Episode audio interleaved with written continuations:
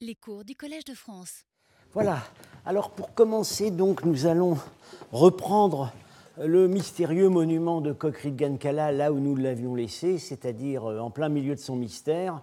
Euh, mystère que euh, je ne prétends pas pouvoir résoudre. Je, je donne les éléments qui permettent de,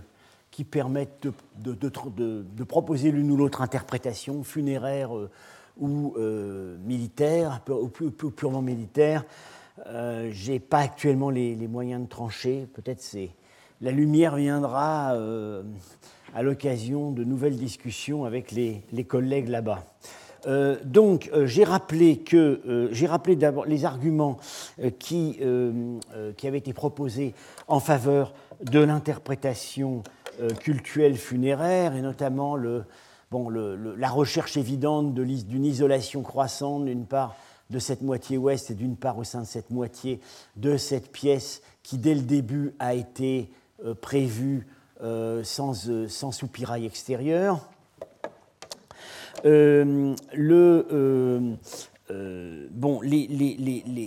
les, doutes qui peuvent, être, qui peuvent surgir, notamment les incertitudes quant à la destination véritable de l'étage supérieur, tout ce qu'on sait c'est qu'il a brûlé, pour les uns, bûcher funéraire, pour les autres, un bâtiment euh, qui était en partie en bois, mais euh, euh, dont l'incendie aurait pu être accidentel ou militaire. Et puis, l'autre argument qui permet d'avoir des doutes sur la... Alors oui, ça c'est un argument favorable à la thèse funéraire, c'est le fait que ce plan en croix inscrite est récurrent dans les mausolées du bas Sirdaria sur une longue période et que ça pourrait être là, que dans ces régions, que euh, les élites politiques, enfin au moins la, dynastie corasmienne avait ses attaches. Euh, bon, je vous l'ai dit, au moment de l'incendie, les voûtes, les énormes voûtes de l'étage du dessous en, grande partie, sont en grande partie effondrées. Puis il y a eu des tunnels, tout a été pillé. Mais alors, ce qui paraît vraiment assez invraisemblable, c'est que euh, on n'a strictement rien retrouvé de reste d'objets précieux qui auraient dû normalement accompagner ce type de sépulture, alors que quand un courgane, quand une sépulture est pillée, surtout dans des conditions comme celle-là, après, après, après une destruction de la structure, euh, il y a toujours quelque chose qui échappe au pillard. Bon. Alors le matériel, je l'ai dit, il est, assez il est intéressant, il n'est pas spécifique à Kokrit Gankala. On retrouve ce type de décor euh, à cette même époque contemporaine de l'époque hellénistique sur d'autres sites du Corrèze, notamment un, site assez intéressant Kala le 2, pas un dont on a parlé, mais deux dont j'aurais pas l'occasion de je pense, de parler cette fois-ci, euh, là, cette année. Euh, donc des thèmes qui visiblement euh, sont influencés par le mode de vie aristocratique du Sud, avec des scènes de banquets, de harpistes. voilà, ces, pieds de ces trônes, enfin ces trônes qui sont en réalité des banquettes, donc tout à fait typiques de la façon de banqueter du Proche-Orient. C'est voilà encore un sujet de type on pourrait dire peut-être dionysiaque, en tout cas lié, au thème du banquet, et puis le thème pittoresque des grilles, ces, ces êtres composites, qui est une mode venue du monde hellénistique. Mais ça permet pas, on ne peut pas dire, bien que ça, bien que ça ait été dit, que de tels euh, vases, qui sont en réalité des gourdes plates à boire, aient eu une destination cultuelle à cause du décor qu'elles euh, présentent. Alors, un autre contre-argument, euh, c'est que ce type de plan euh, qu'on appelle en peigne, hein, avec des, très longs, de longs corridors, euh, euh, se retrouve plus tard dans d'autres monuments où là on est sûr qu'il n'est pas militaire. c'est tout simplement c'est la façon d'aménager les rez-de-chaussée de, petits forts, parce qu'évidemment ces, longs corridors se prêtent très bien aux fonctions de stockage. Et voilà. Donc ici, voilà un fort euh, qui a été fouillé par euh, ma mission, hein, par Claude Rapin, euh, à Sangir-Tepe, près de Charissab, au sud de Samarcande. alors, ce qui est intéressant, c'est que ce fort a exactement les mêmes dimensions que Kokril Gankala, que le monument central de Kokril Gankala, c'est-à-dire 40 mètres, avec des tours. Ouais, bon, elles n'ont pas toutes été trouvées, mais évidemment, il y en avait tout autour. et puis, bon, ce, type de, plan à long corridor, et c'était le rez-de-chaussée, et il y avait évidemment il y avait un étage résidentiel qui ne nous est pas parvenu. Et puis, on trouve aussi, alors voilà, une comparaison entre donc Kala et un monument de l'oasis de Tashkent, Chachtepa, où, on a très nettement un plan de type croix inscrite, vous voyez, assez régulier, euh, avec des branches et puis des corridors, à l'intérieur d'un cercle. Euh, alors, euh, bon, là, le raisonnement, c'est un monument qui, par, ses fouilleux, par sa fouilleuse, Margarita Filanovic, est daté très tôt, deuxième siècle avant, enfin, qui serait. En réalité, le raisonnement est circulaire. Comme ça ressemble à Koikril Gankala, on le date comme Koikril Gankala, et on dit que ça a la même fonction que Krigankala, c'est-à-dire une fonction cultuelle. Il n'y a vraiment il a rien qui permet de penser que, que, ce monument soit aussi ancien, et par ailleurs, il n'y a rien non plus qui permet de penser qu'il est cultuel. Euh, je pense avec euh, d'autres collègues que c'est comme à Sangir Tepe, ce sont ces monuments, ces petits forts avec euh, des pièces de stockage en bas. Alors, plus disons, si on essaie d'élever un peu la réflexion sur euh, la fonction d'un monument tel que Kodkri Gankala, euh, il faut tout de même poser la question euh, de savoir si, si c'est bien un monument funéraire, de tradition, dont les traditions seraient à ce moment-là à chercher dans le monde de la steppe, ce type de funérailles royales est-il compatible avec, le la religion officiellement professée par la royauté? En principe, non, puisque, euh, euh, on va le voir dans un instant, on a des indices directs de ce que le zoroastrisme est présent dans le milieu royal du Choresme à cette époque. Euh, or, dans la religion zoroastrienne, on va être amené à en reparler, euh, donc là dans un instant. Euh, on pratique le décharnement des corps, euh, on recueille les os, et on n'est pas censé, aucun mobilier funéraire n'est censé accompagner le défunt dans l'au-delà. le, alors, bon, il, se pose tout de même le problème des, qui n'a jusqu'à présent jamais été résolu euh, du type de euh, sépulture que recevaient euh, les rois achéménides, parthes ou sassanides. Pour les rois achéménides, on a leur tombe, mais on ne sait pas sous quelle forme ils étaient dedans. on a le témoignage d'Hérodote qui dit qu'ils étaient embaumés. Là, ce serait en principe contradictoire avec le zoroastrisme, puisqu'il ne faut pas conserver le corps après la mort, par définition, si on garde le corps après la mort, euh, le mort va être entraîné du côté, du côté des démons. le corps, euh, sauf que le corps est rendu imputrescible, mais là, on n'a aucun texte qui nous dit, qui prévoit ça.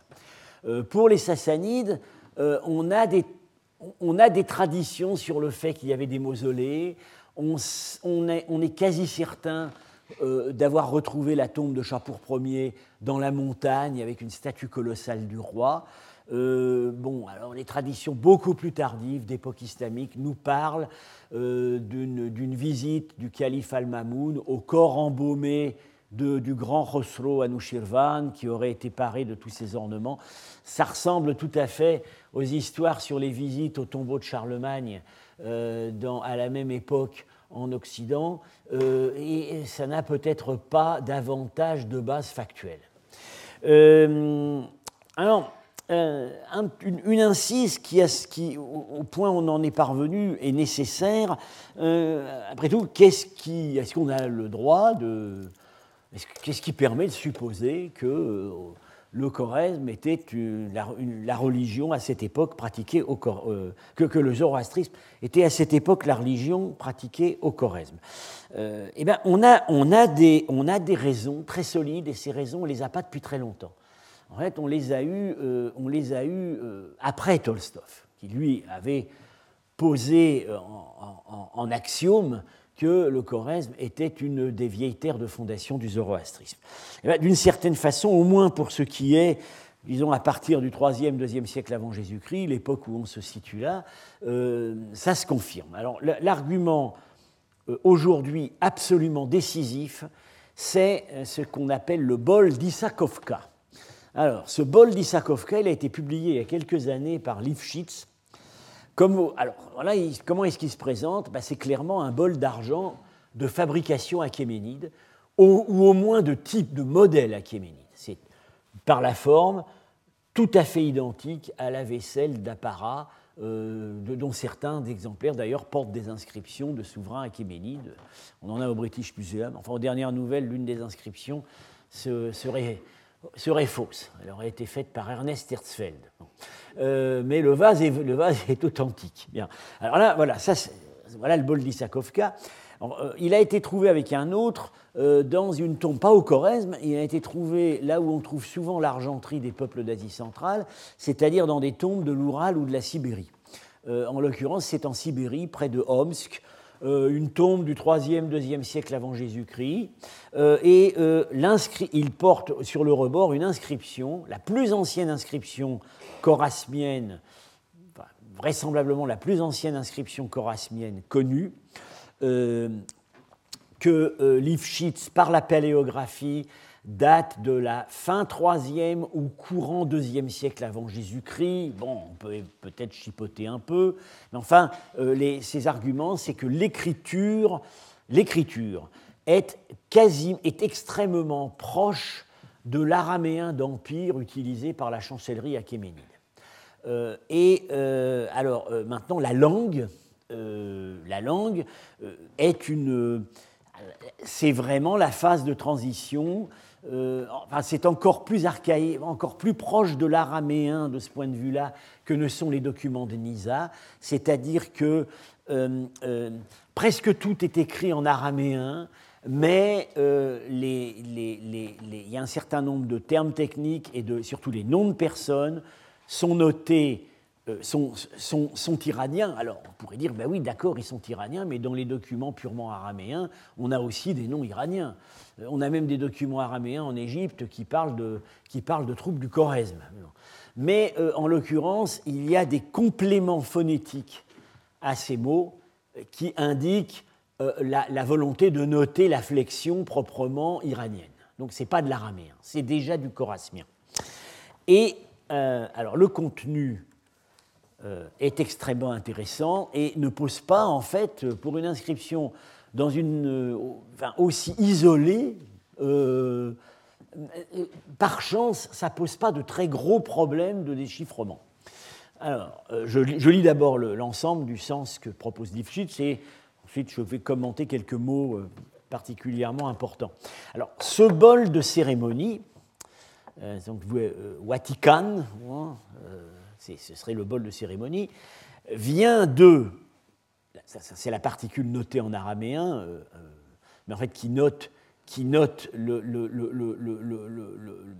la préposition iranienne hacha, euh, vient de Varzawan, fils de Tahumak, Tahumakorn, le suffixe, le suffixe de dérivation des patronymiques en iranien.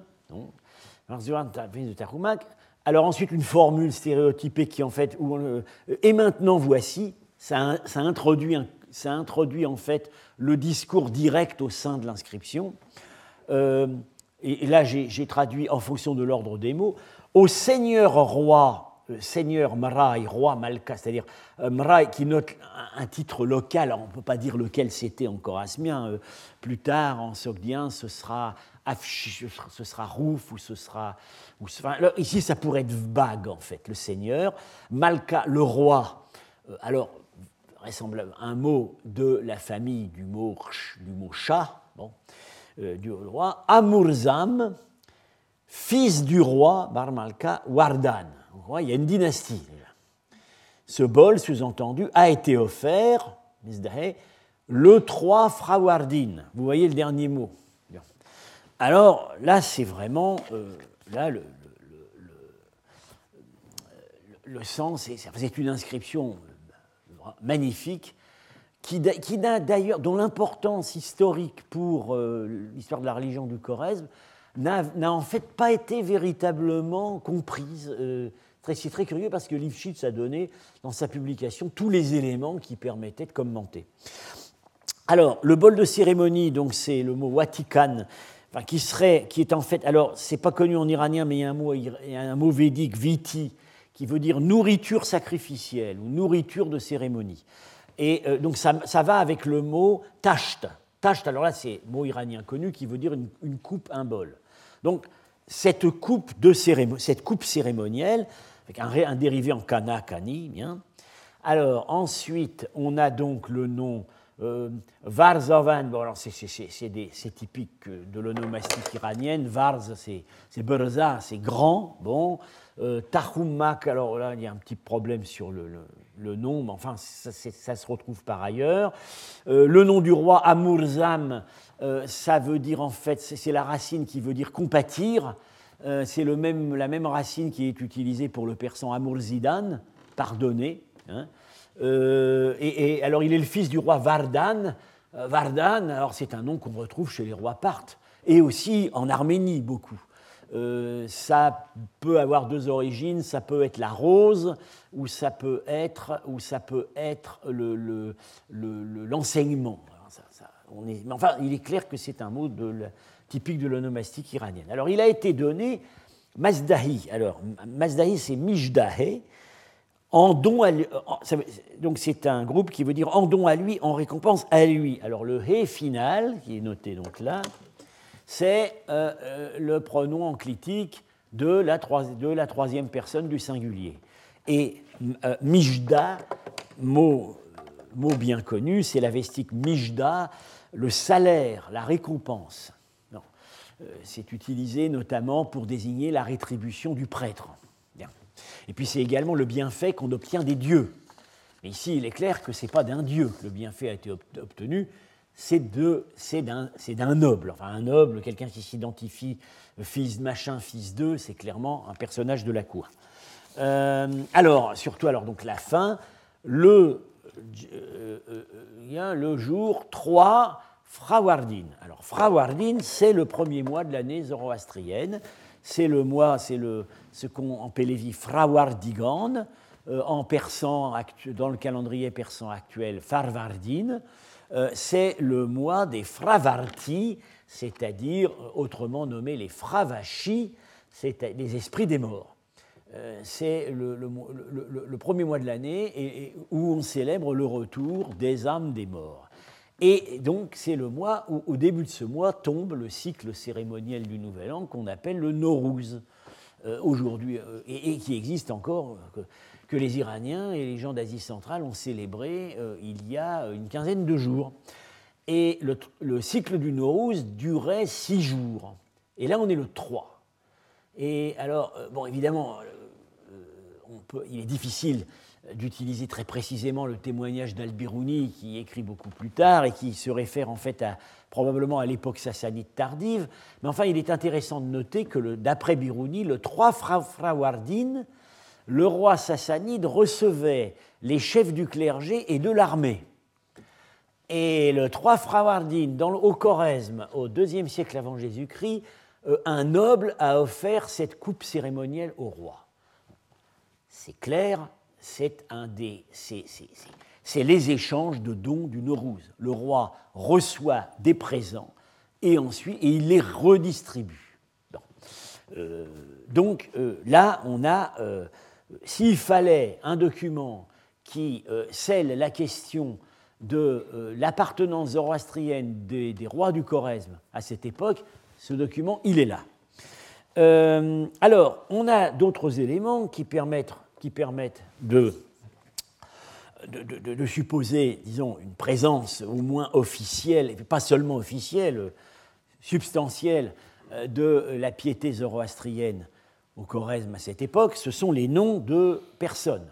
Alors, il se trouve qu'on a deux séries de documents qui comportent beaucoup de noms de personnes.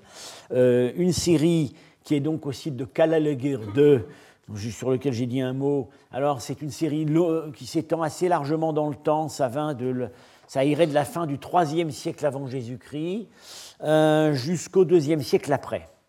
Et puis, on a la série des documents de Toprak Kala, qui est en fait le site qui a pris la suite de Kazakliat Khan, la première capitale dont je vais commencer à parler tout à l'heure.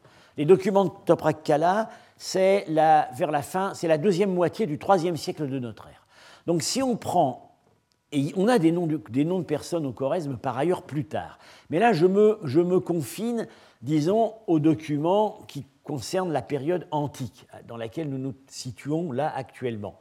Euh, et euh, j'extrais, euh, c'est pas moi qui les ai extraits, c'est Lifshitz qui a très bien fait le travail dans son commentaire des documents qu'il a publiés. J'extrais les, des, noms propres, les, leurs composants divins. Alors évidemment, très généralement, c'est toujours suffixé. Il y a le diminutif ak, alors on a sro, shak, où on a warshu, date, date, donné par le dieu, le dieu Oxus. Bon, ben voilà, les noms qu'on extrait, c'est cela. Euh, et euh, j'ai mis en rouge ceux qui correspondent à un, mois du calendrier. Donc, on, a, on, a, on, a, attesté Mitra, Srosh, Rashn, Ma, le dieu de la lune, Vayu, le dieu de l'espace atmosphérique, Vohumana, qui est l'un des archanges. Donc, on est vraiment là dans, un, dans une. Euh, non seulement dans une onomastique iranienne lato-sensu, mais dans une onomastique proprement zoroastrienne. Tyr, le dieu de la pluie, Adur, le dieu du feu, Hom, le dieu du Haoma, euh, qui est la liqueur, rituelle qu'on utilise encore aujourd'hui, et la déesse Anaïta. Alors, on a par ailleurs des noms sur Farn et Ard. Alors, Farn, c'est donc, j'étais amené à en parler, donc c'est le principe du charisme, la prospérité, la gloire, tout ce qu'on veut sémantique très large. Euh, euh, mais alors évidemment, quand on trouve Farn dans un nom de personne, euh, ça peut être une manifestation de piété envers le dieu Farn. Mais la notion a un tel, un champ, un champ sémantique si large que ça peut tout simplement référer à la notion. Bien. Pareil quand on a le mot hard. bon, ça peut être évidemment un abrégé de deux noms de divinité, l'un qui est Ashavahishta, qui est l'un des, des, grands archanges, et l'autre Ashivanui, déesse féminine, de la déesse de l'abondance, très très populaire dans, euh, au sud, en Bactriane, sur les monnaies Kushan, où on l'appelle Ardoksho. Mais bon, quand on a un nom avec Ard, ça peut être aussi le principe qui sous-tend le nom d'Ashavahishta, qui est le principe du Rita, qu'on a longtemps traduit justice et que maintenant, avec Kélens, on traduit harmonie. Donc voilà, c'est l'ordre rituel. Ritus en latin. Bon, voilà. Euh, et puis s'ajoute à la série un nom qui est un nom de divinité iranienne, mais qui n'est pas dans le panthéon zoroastrien, mais qui pour autant ne pourrait pas être tenu comme un démon, puisqu'il incarne le principe évidemment de la la manifestation locale de la vénération des eaux, qui est Warshu, le dieu Oxus, connu abondamment en Sogdiane, en Bactriane, et, et on l'a dans assez. C'est un des dieux les plus souvent nommés au Choresme. Donc on est dans une onomastique zoroastrienne. Troisième élément qui permet de, euh, poser, de situer la discussion dans un cadre zoroastrien, les pratiques funéraires. Et là, évidemment, on touche de très près, euh, on touche de très près euh, le problème de Koikrilgan Kala. Euh, alors, au Corrèze, on a une, utilisation massive des sépultures en ossuaire. Donc, on met les os dans des petites boîtes qui sont en général en terre cuite, qui peuvent être aussi en, plâtre, en fait assez souvent en plâtre. Et, donc, ces boîtes reçoivent des ossements préalablement décharnés par euh, soit l'exposition euh, aux, bêtes carnivores, comme il est prescrit dans la Vesta, soit pense-t-on dans certains cas tout simplement par un processus plus naturel dans des caveaux. Euh, Ce n'est pas non plus incompatible avec les prescriptions rituelles du moment qu'on ne pollue pas la terre. Les ossements, dans le rituel zoroastrien actuel, ne sont pas recueillis, ils sont mis collectivement dans un puits central, mais, euh, et, probablement c'était le cas aussi pour beaucoup d'ossements autrefois en Asie centrale, mais une spécificité du zoroastrisme d'Asie centrale, c'est que assez souvent, ces ossements étaient individuellement recueillis, euh, évidemment, et pourquoi? Eh Pour attendre la résurrection finale euh, pour éviter, euh, éviter qu'on se réveille au paradis avec une jambe qui n'était pas la sienne. Bien. Donc, euh, on, on, a les sépultures en ossuaire. Alors, elles apparaissent nos collègues, enfin, les, archéologues, disons, de l'époque soviétique et leurs successeurs, ont voulu au Choresme les dater très tôt, euh, avec euh, non pas des ossuaires fabriqués spécialement, mais simplement des jarres qu'on aurait utilisées à cette fin. Euh, c'est actuellement mis en cause. on n'est pas sûr qu'il faille vraiment. Eux, ils voudraient remonter jusqu'à l'époque achéménide. On n'est pas tout à fait sûr de ça parce que le problème avec ces sépultures, ces ossuaires, c'est qu'on les retrouve dans des bâtiments mais, et, on a tendance à les dater par le bâtiment dans lequel on les a retrouvés.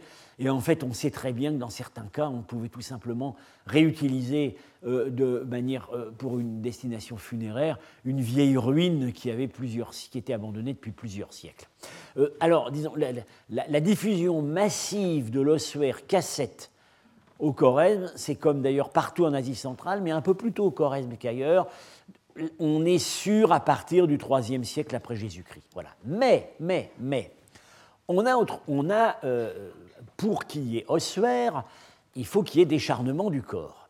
Et donc, je viens de vous expliquer, il pouvait y avoir des procédures, euh, euh, disons, assez peu spectaculaires, avec l'utilisation de, caveaux, bien. Mais il y a aussi le décharnement par les bêtes sauvages. Et euh, aujourd'hui, euh, chez les Zoroastriens, tant d'Iran que d'Inde, enfin aujourd'hui non, parce que, disons, ils sont en train de les abandonner. Mais euh, depuis le XVIIe siècle, on connaît très bien les tours du silence qui ont tellement impressionné les voyageurs, ces grandes tours circulaires où les morts étaient déposés pour être mangés par des vautours. Bien. Eh bien, il se trouve que le Choresme est la seule région non seulement de toute l'Asie centrale, mais de tout le monde iranien où on a une tour du silence antique. Et cette tour du silence, c'est la même que ce qu'on connaît beaucoup plus tard. Euh, c'est la tour dite de Chilpuk, euh, pas loin de la Moudaria, sur la rive droite, à environ 70, 70 km au nord voilà, de, de Kokri de Gankala, une centaine de kilomètres. Euh, elle est, euh, c'est un monument très très massif puisque euh, voilà, il a, il est construit sur une, ils ont utilisé un piton naturel. la structure avec cet énorme mur fait 80 mètres de large, 35 mètres de haut, et ça ressemble exactement. Alors voilà, voilà une, vieille tour du silence abandonnée dans la région de Yazd, c'est à, la ville de Cham. Vous voyez, c'est la même. Euh, et, non seulement c'est la même forme cylindrique, mais il y a un petit bâtiment à l'entrée qu'on voit ici, flanqué d'un escalier, euh, qui est ce qu'on appelle en Inde, je ne connais pas vraiment le nom en Iran, en Inde on appelle ça une sagri. C'est un bâtiment où on allume un feu euh, qui, qui en fait regarde vers l'intérieur de, la tour du silence de façon à euh, faire fuir les démons. Et par ailleurs, dans ce bâtiment, on dépose le mort. C'est là, en fait, où on fait les adieux aux morts. La procession amène le mort là, le dépose, la famille lui, fait, adieu, lui fait adieu, puis euh, les, euh, les, croque-morts le déposent à l'intérieur de la tour du silence. Eh bien, on a ça donc dans les tours du silence actuelles, et on a ça à que vous voyez, c'est ce, il en reste un mur, mais ça suffit pour dire qu'il y en avait une. Voilà, la, voici. Et en fait, quand on est sur place, bah, elle fait face au grand escalier d'accès à l'intérieur de la tour, dont je vais parler dans un instant. Et il y a également une espèce de rampe euh, qui, est à côté. Donc c'est exactement ce qu'on a maintenant. Ça n'a pas changé. Euh, et alors, ce qui est intéressant, c'est ce qui se passe à l'intérieur. Évidemment, à l'intérieur, euh, à l'intérieur, il n'y a plus de, voilà, ça c'est donc les tours du silence telles qu'elles se présentaient. C'est un modèle, disons, que Darmesteter a fait dessiner à la fin du XIXe siècle. C'est la tour du silence traditionnelle euh, telle qu'elle se présentait dans le Gujarat, avec le puits central et des rangées de compartiments où les morts étaient déposés, en fait attachés, euh, nus ou revêtus. Non, en fait, ils, étaient, ils sont amenés dans un linceul, puis dénudés et il faut à peu près une heure au, vautour pour le transformer en squelette blanc. Et ensuite, les os sont remis dans le puits central. On entrait par ici en portant la, bière. Euh, et euh, alors là, le, dessin ne fait pas apparaître la sagrie, euh, le petit bâtiment qui se trouve un peu à côté. Eh bien, à Chilpic, il y a les compartiments intérieurs. Et voici votre serviteur, l'année dernière, qui attend les vautours. Voilà. lesquels, fort heureusement, ne sont pas venus car ils n'existent plus dans la région. Mais c'est à, à, la taille d'un corps. oui, alors, voilà, les, dessinateurs de l'expédition Koltolstov ont fait un dessin un peu grand guignol de la, du, mort déposé, des morts déposés dans les compartiments avec le vautour qui arrive, mais c'est certainement très très proche de la réalité. Et alors voilà, voilà les ossuaires cassettes, mais tels qu'ils vont apparaître, vont apparaître plus tard. Car le monument de Chilpik, c'est ce qui est important à dire, euh, il est euh, bon, il est disons, euh, il est un peu plus tardif que Cockerill Gancalaz, probablement les premiers siècles de notre ère. La céramique des Remblais est datée, euh, il dit, Kushan dans l'ancienne terminologie de l'expédition, euh, c'est daté 1er, 4e siècle. Mais à côté de Chilpik, enfin à côté, pas loin, il y en a un autre qu'on distingue. Et en fait, sur les photos aériennes, on voit que c'était aussi une autre tour du silence, parce qu'on voit le, grand, le grand, cercle central, et euh, l'idée peut surgir que c'en était le prédécesseur. Or, on sait, c'est une prescription qui est euh, consignée dans l'Avesta, euh, ces tours du silence, donc dont le terme technique est dharma, on ne peut, on ne, au bout d'un certain temps, il faut les détruire il faut les détruire, il faut les reconstruire. Et c'est d'ailleurs ce qui se faisait traditionnellement chez les Zoroastriens d'Iran. Parce que ce sont des lieux qui canalisent l'impureté. Donc au bout d'un certain temps, euh, quelles que soient les précautions rituelles prises, ce sont des endroits souillés. Et il faut, il faut, les, abandonner, les fermer et les reconstruire. Euh, voici. Donc, alors, ce qui est... Euh, ce qui est assez intéressant avec euh, euh, cette, tour du silence du Choresme, c'est que euh, elle devait, elle est vraiment, comme je vous l'ai dit, énorme, et il y avait, il y avait vraisemblablement la place, voilà les compartiments tels qu'on les voit encore là, à l'intérieur. il y avait la place pour au moins plusieurs dizaines de corps simultanément, si ce n'est davantage. Donc, c'est une organisation funéraire centralisée. C'est pas privé, c'est pas familial, c'est même pas villageois. C'est à l'échelle du pays. Euh, le Choresme a pu fonctionner avec peut-être pour tout le pays deux ou trois, deux ou trois édifices comme celui-là. Et d'ailleurs, il existe, les archéologues ont recueilli des traditions selon lesquelles, effectivement, euh, jusqu'au début de l'époque islamique, les défunts étaient amenés euh, d'assez loin dans la, tour du silence de Tchelpek. Alors, euh, quelque chose qui fait un peu teinter l'oreille euh, du point de vue zoroastrien, c'est qu'ils étaient amenés par bateau.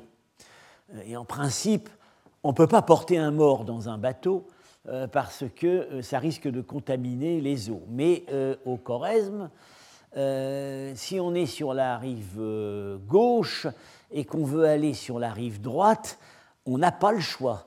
Euh, il est impossible, étant donné la largeur du fleuve, de construire des ponts. Donc il y avait, c'était la seule solution pour amener les corps. Euh, alors, partant de tout ça, donc euh, des incertitudes que j'ai évoquées à propos de Kokrid Gankala, et l'arrière-fond tout de même certainement zoroastrien de, de, la région à cette époque, on peut, on peut envisager trois solutions possibles pour le grand monument de Koikrilgankala. Au moment où je vous parle, je n'ai euh, pas arrêté mon choix. Euh, ça pourrait être effectivement un monument, un, monument funéraire royal. Alors on pourrait dire, bon, à l'époque concernée, euh, les rois du Corrèze ont une affiliation officielle zoroastrienne, mais euh, bon, ils ont, des attaches nomades, ils ont des racines dans le monde de la steppe, ils gardent certaines traditions ancestrales. et donc se font enterrer avec un riche mobilier funéraire, sauf que ce riche mobilier funéraire, encore une fois, on n'en a rien retrouvé du tout. Voilà. Et on, a pu supposer que pour les souverains partent, ça aurait pu être la même chose. Alors, une autre possibilité, c'est que euh, Kala soit un monument royal, si on veut, ou monument funéraire d'un chef, mais pas, du roi, mais pas, du roi. Ça pourrait, on pourrait imaginer euh, la coexistence euh, d'une royauté centrale, qui elle pouvait à ce moment-là être zoroastrienne, et de chefs inféodés en position frontalière. Or, Kala, effectivement, se trouve sur euh, la limite sud-est, face au monde de la steppe. Euh, troisième possibilité, c'est que ce n'est pas du tout un monument, c'est que ça n'a jamais été un monument funéraire, que c'est une forteresse euh, avec des magasins, des, grands, des grands dépôts, et puis il devait y avoir une partie résidentielle en haut dont il ne reste plus rien. À ce moment-là, le terme qui vient à l'esprit, par analogie avec ce qu'on a dans le monde iranien à d'autres périodes, c'est Ganzak, c'est-à-dire euh, le trésor. Mais Ganzak est un mot iranien qui veut dire à la fois trésor et arsenal. Et euh, les, villes qui s'appellent Ganzak, qui viennent de cette racine Gazana, Gazaka, Gazaka se trouvent comme par hasard dans des positions frontalières toujours. on a Razni, à la frontière sud-est du monde iranien. On a Gazaka euh, au nord-est de Samarcande, prise par Alexandre. Euh, on a euh, en Azerbaïdjan. et on en a encore deux ou trois, et c'est toujours en position frontalière.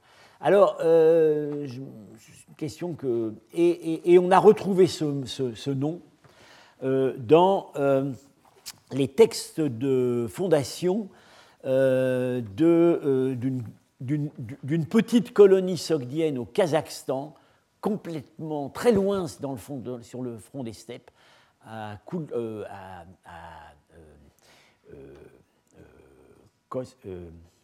ah, le nom m'échappe maintenant, Kultobé. Kultobé. et le, le, le lieu est désigné, euh, est désigné sous, le, euh, sous le terme de, euh, de, de, de, Gans. Donc c'est pareil. Probablement un arsenal, un arsenal, une, un fort, un fort frontalier qui, pouvait, qui pouvait à ce moment-là contenir un dépôt d'armes, éventuellement euh, des, euh, réserves de nourriture, etc., ce qui était nécessaire pour lancer des campagnes plus éloignées. Ça aurait pu être la fonction de Kokri de Gankala, mais malgré tout, tout de même, avec un, un décorum euh, assez impressionnant, comme on, a pu le, comme on a pu le voir. Alors, j'avais donc, il était nécessaire que je déblaye la question d'un de, de, certain nombre de de sites de la période antique avant d'en venir à, à, l'œil du cyclone, c'est-à-dire la capitale, peut-être l'une des capitales. Euh, c'est parce que cette capitale, elle est en train d'être découverte, de surgir sous nos, sous nos yeux, c'est Akchakankala. Et il faut évidemment avoir une idée de ce que des connaissances qui étaient acquises avant cette découverte sur euh, la euh, situation à la fois archéologique euh, et religieuse du Choresme à cette époque. Alors, donc, je l'ai signalé la dernière fois, à cette même époque, donc deuxième, premier siècle avant Jésus-Christ, on voit pour la première fois apparaître de grands sites. Voilà, il y a deux grands sites qui apparaissent et qui ont. Euh, alors, j'ai dû. Euh, il faut que je remonte peut-être à la carte. Là, euh, ils se ressemblent par le plan et ils sont en position l'un central. Ah, PowerPoint bloque un peu. Voilà.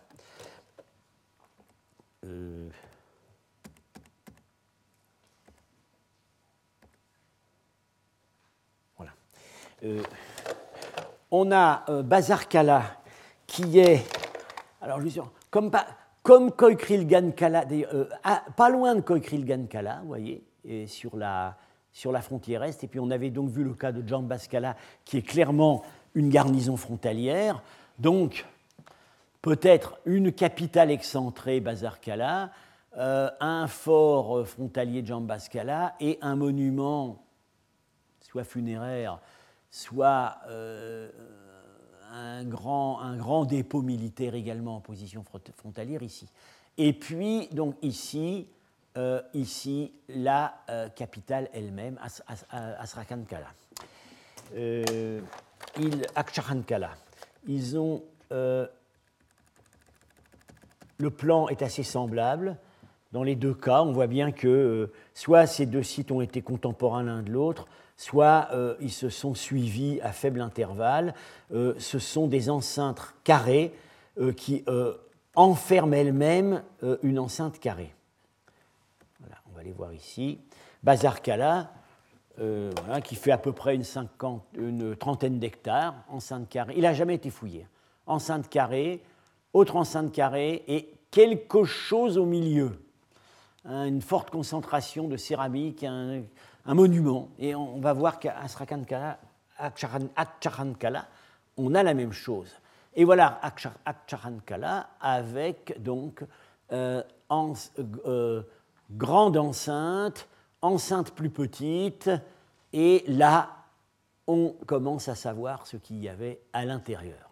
Et là, le site fait à peu près 52 hectares au total, ce qui, 47 hectares, ce qui n'est pas grand par rapport aux grandes villes fortifiées de l'Asie centrale méridionale, mais qui est grand pour le Choresme.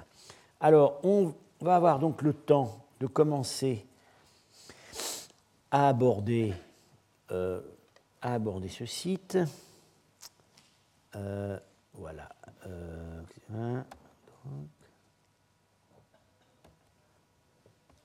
ah, voilà.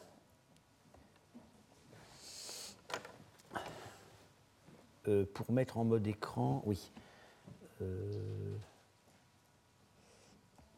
non, c'est pas ça. J'arrive pas. À... Oui, oui, oui, oui, je vois, je vois, j'ai trouvé, j'ai trouvé. Voilà. Euh, j'utilise. Euh, il se trouve, on a la chance que pour. Euh, je viens de. Enfin, je, je, je, donnais avec la directrice australienne de la mission d'Akcharankala, Alison Betts, une conférence il y a deux jours à New York sur ce site et euh, elle a préparé un PowerPoint euh, beaucoup plus sophistiqué, beaucoup plus beau que ce que j'arrive à faire avec mes misérables compétences. Donc euh, je l'ai utilisé comme base en le complétant avec quelques documents que j'ai rajoutés.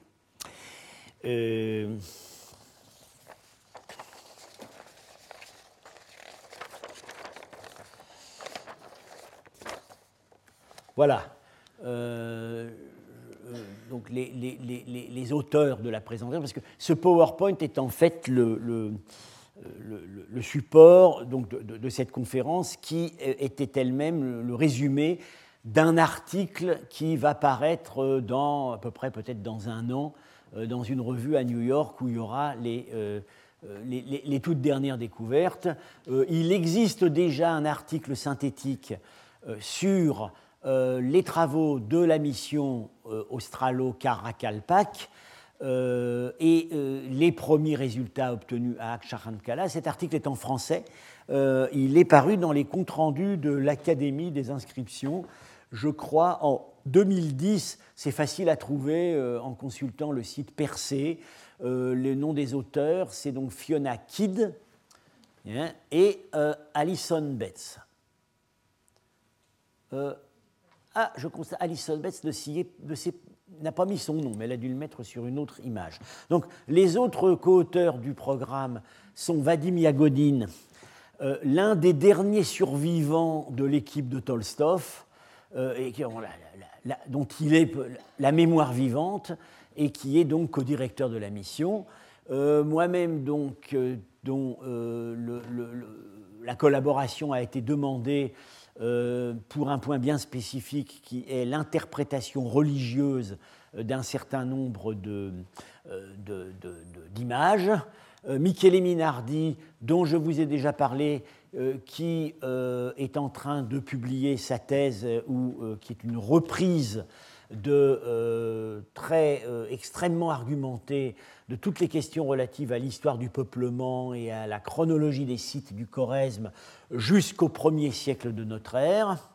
Euh, Fiona Kidd, qui euh, euh, a, beaucoup participé à l'étude des peintures et qui est l'auteur d'une partie d'ailleurs des, superbes images 3D qui sont, qui sont, ici, et les deux restaurateurs dont la contribution, vous allez le voir, a été absolument décisive. Sans eux, on ne pourrait rien dire sur les peintures.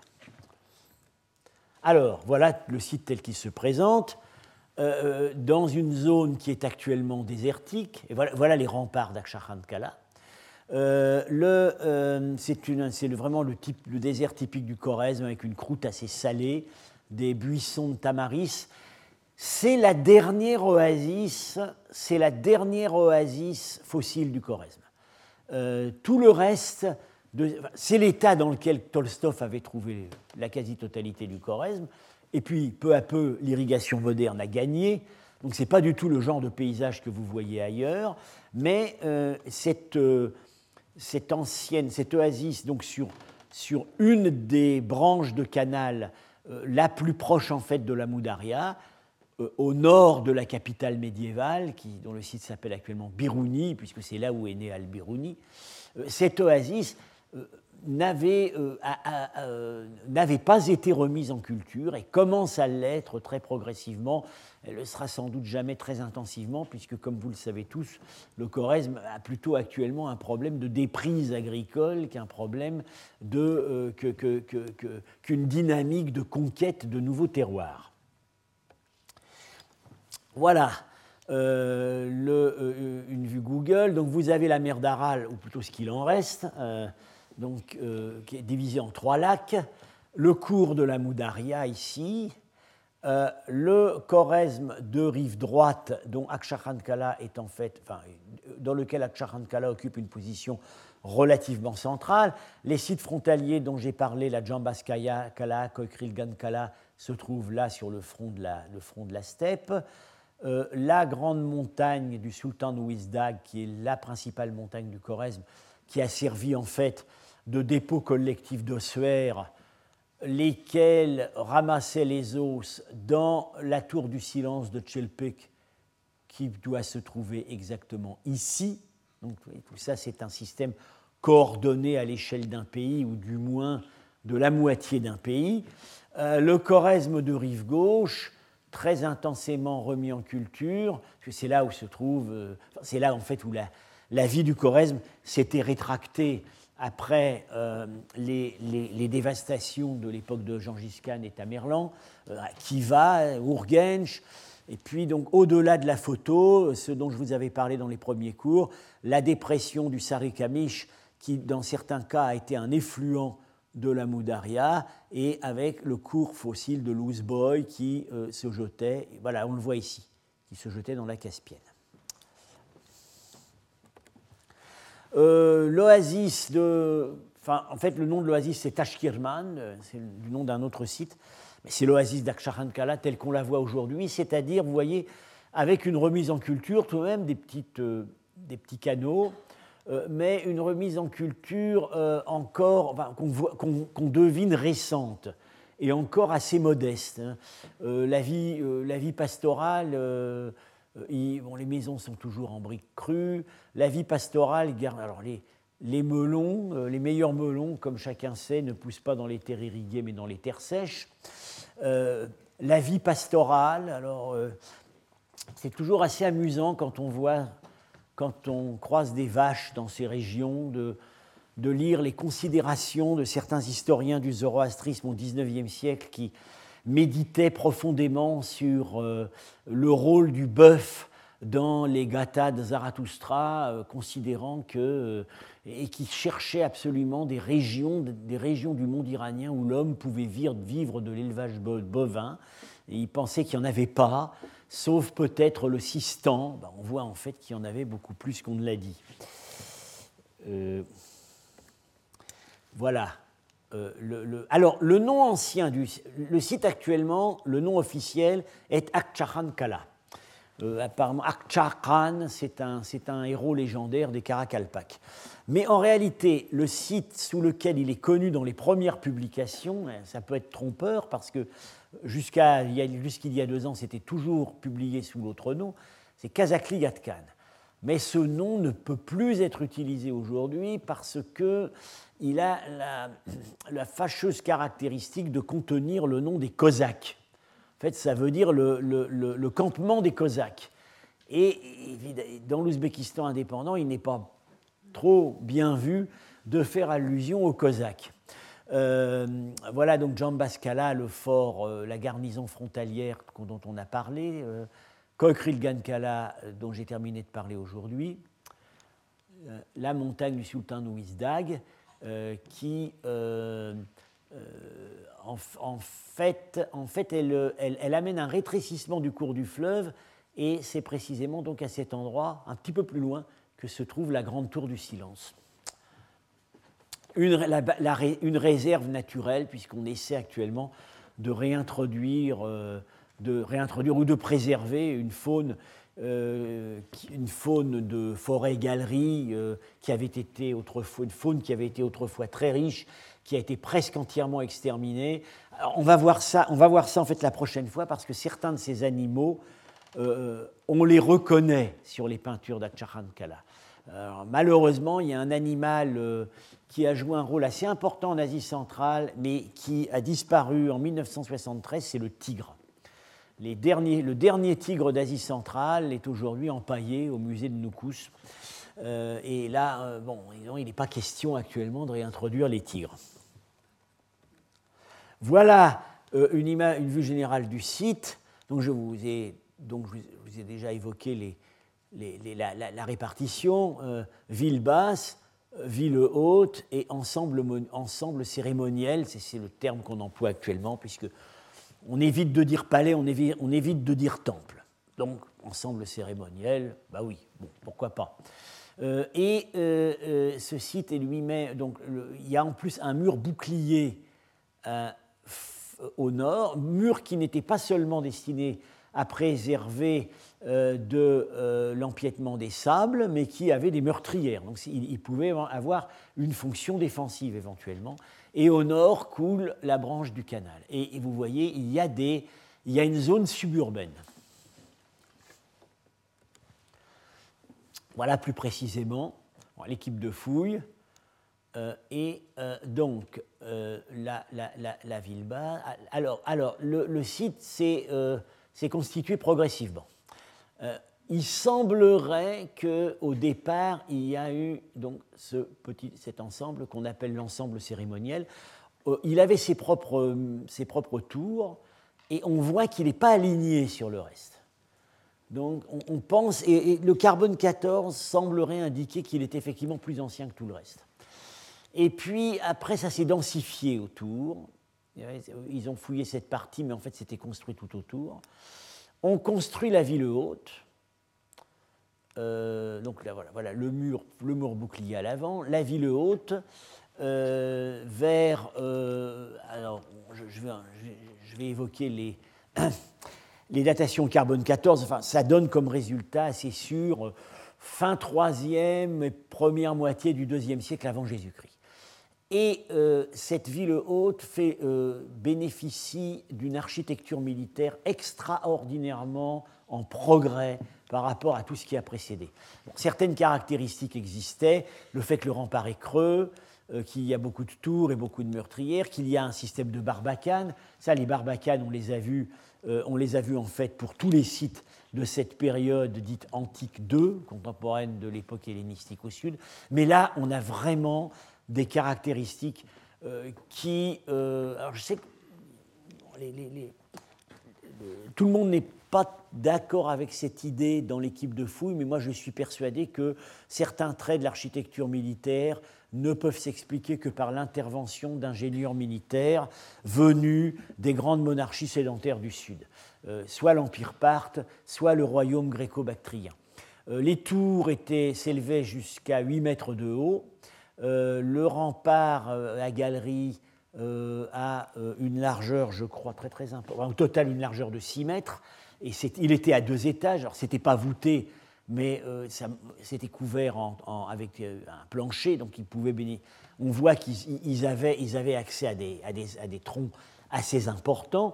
Et puis alors surtout, il y a un mur en avant, c'est la technique que les Grecs appellent le protéikisma, le mur de protection avancé, mais ce n'est pas seulement un talus.